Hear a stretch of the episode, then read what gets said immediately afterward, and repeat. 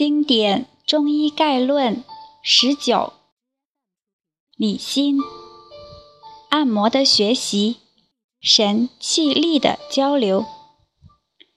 按摩除了力的作用，背后还是医患之间神气的交流互动。按法是稍微用一些力量，把对方皮肤、肌肉。稍微压下去一点，然后保持这个相对稳定的施力。这里有几个诀窍：第一，要放松的站着，按摩床的高度要适合医生；第二，力量不要太大，大力按的时候，我们的意识和手型就会有一种。侵略性，这时候神气已经僵住了，病人也会本能的紧张僵硬。如果在自己身上试的话，第一式应该先按自己的腿，把手、手臂、肩放松，按在自己的大腿上，先找到很省力。很舒服的感觉，把手自然放松的放在病人身上，放上之后，按摩师的手和受者的身体就有了一个传输的点，两个人的身体都是放松的，按摩师的身体重心稍往前倾一点。这个力自然就压在上面了。这是初学按摩的启示。第一式，练过太极或站桩的人很容易找到这个感觉。尝试在很小的力量下找到用力的度，只是用一点点力，无太过，无不及。太过用力，按到里面。没有空间了，或者意识上太用力了，目的性太强。如果平时就是一个过于努力的人，严格的讲，这样的人不太适合做针灸师和按摩师，因为他会把僵硬的偏力带进去。开药也是这样，过于主观强势的人，偏力。也大，不急是什么呢？不敢用力。也许源自心理上的胆怯，没有主见，没有定见。所以，唐代的大医孙思邈说：“胆愈大而心愈小，志愈圆而行愈方。”按是轻轻的下压。摩是更轻柔的，在皮肤表面抚摸。初学者在训练按摩的时候，可以先把手放在一个部位，不要动，先体会自己的手与手下皮肤、肌肉、筋骨、气血之间相互的交感，体会这个交感产生的。布散力量，你会体会到虚实、寒热、松紧、开合。这时候，这些文字不再是概念，而是你手下心里实实在在的存在。同时，体会你自己施力的轻重、缓急、静躁。此时此刻，自己的心念是清静安详，还是浮躁复杂？在做这件事情的时候，是不是有很多杂念？心里是有悲愤，还是有哀怨，还是有过度的喜悦？这些都需要依着自己体会到。再想想，尝试如何渐渐地减少这些杂质，因为这些杂质都会传传递给病人。常有外国病人问我，Doctor Lee，我要回家了，在西方怎么找到合适的针灸医生？我说，这个简单。第一，你看他会不会笑；第二，他是否放松；第三，他最好不是太偏激的人，因为这样的医生。至少是个心地和缓的正常人，神气的偏性不大，意味着他的诊断、治疗、用针用药也不会太偏。不管他扎什么穴位，用什么方法，相对来说比较平常。生病是失常，就是偏了，那么。只要是一个相对平常的人来给你治，就容易好，起码不会太偏。十多年前，我在北京王府井的平心堂中医诊所，同时带教学生。一个加拿大的护士专门跑到中国来学针灸。跟诊了两个多月，有一天针刺后，病人躺在床上留针四十分钟。他问：“这个病人是寒还是热？为什么针关元和太溪？”看他在认真思考，我就让他把手放到离开针灸针十厘米的上方。过了一会儿，我问他有什么感觉，他说手下能感觉到有寒气沿着针冒出来，尤其是脚上，就像一个小空调。在针灸的学习上，技法理论确实很重要，但是使用这些技法的人。在什么状态才是最重要的？通过静坐等内在的训练，能够提升我们的直觉及敏感度。学习用心体会所有关于病人的能量状态、情绪状态、致病因素、风、寒、湿、热的信息。就在那里，等待被发现。这取决于你有多敏感、多清晰。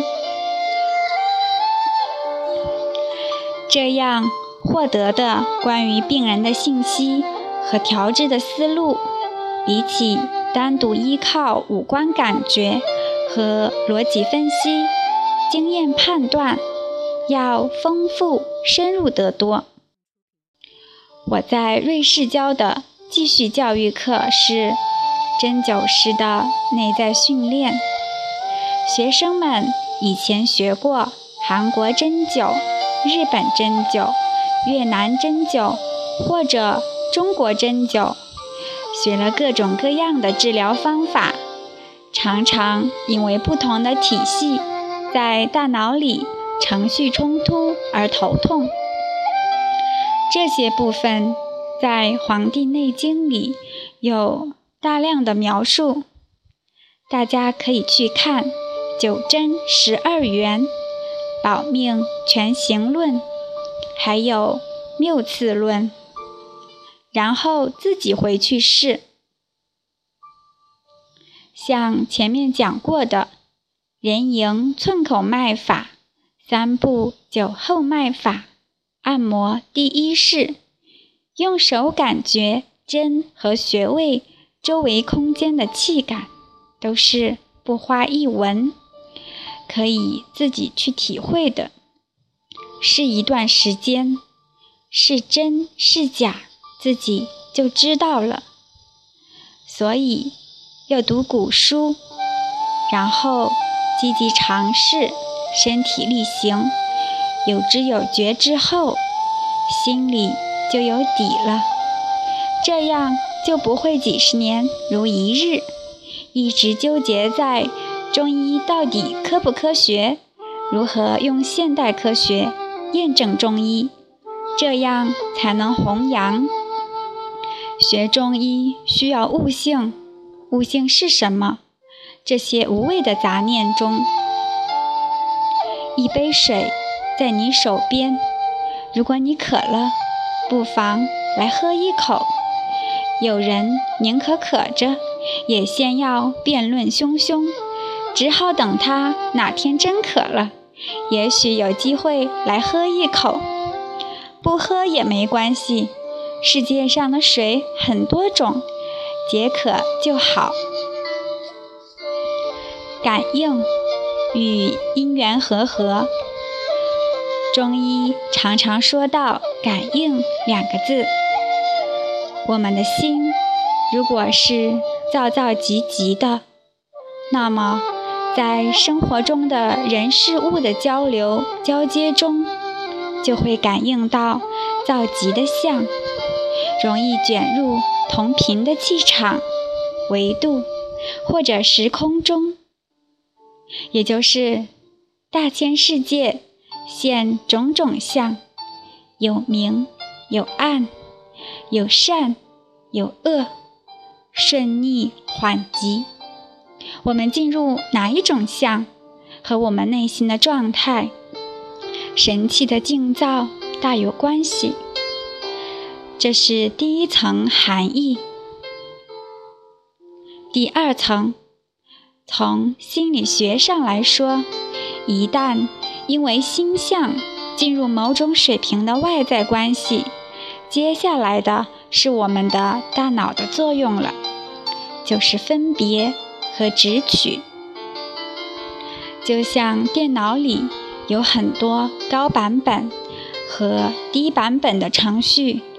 当系统状态很好的时候，当有问题或者任务出现，会自动选择最佳版本来处理。但如果内存不够了，或者程序冲突，就不能支持最好版本应用，只能用低一些的版本。所以这个时候处理运算能力。都是在低水平，甚至不断的循环死机。所以，在我们心身状态不太好的时候，不仅容易陷入更多困境，而且处理能力会下降，心智会弱化。所以，《大学》有一句：“自天子以至于庶人。”一是皆以修身为本，这里的修身是正心诚意。做医生久了，常常会遇到一些病人有类似系统冲突或者崩溃的状况，看起来或是心理有问题，或是身体有问题，或者家人之间有严重问题。往往是全家都进入了一个混乱的状态，都卷入无序的场，惊慌失措，神无所主。在这个神乱的状态没有恢复之前，家人之间也很容易意见混乱，特别容易病急乱投医，常常错过良善的机缘，选择。往往被偏利左右，找不到好的医生，或者即使找到好的医生，却不能听从执行好的建议。那这个时候，如果家族中有人神气安定，考虑分析问题全面，就能够让整个家庭的状态稳定下来。整个家庭的神气格局稳定，个体才会出现转机。所以症状、疾病、不快、选择混乱，常常只是表面的象。要体会背后的是与机、顺与逆、明与暗、定与散。如何体会？就从当时当机的人与事中用心观察，跳出具体的症状与问候与问题，从更大的层面来看。是先有了某个神气格局，才有了这个现实的关系与格局，以及之后的发展趋势。不同的神气格局，决定了不同层次和水平的解决方案。是什么决定了神气的格局？当事的人，处事的心。一旦形成大的困局，在新的格局变化形成之前，只能耐心，还有调整自己。这个古人叫什么？时势未到，因缘未熟，所以你没有答案，真的是无解。这个规律不光是对于生病，包括。我们人生的很多问题都可以慢慢去体会。一件事情，如果当下就有答案，而且很安心，不会前想后想，这就是最佳答案。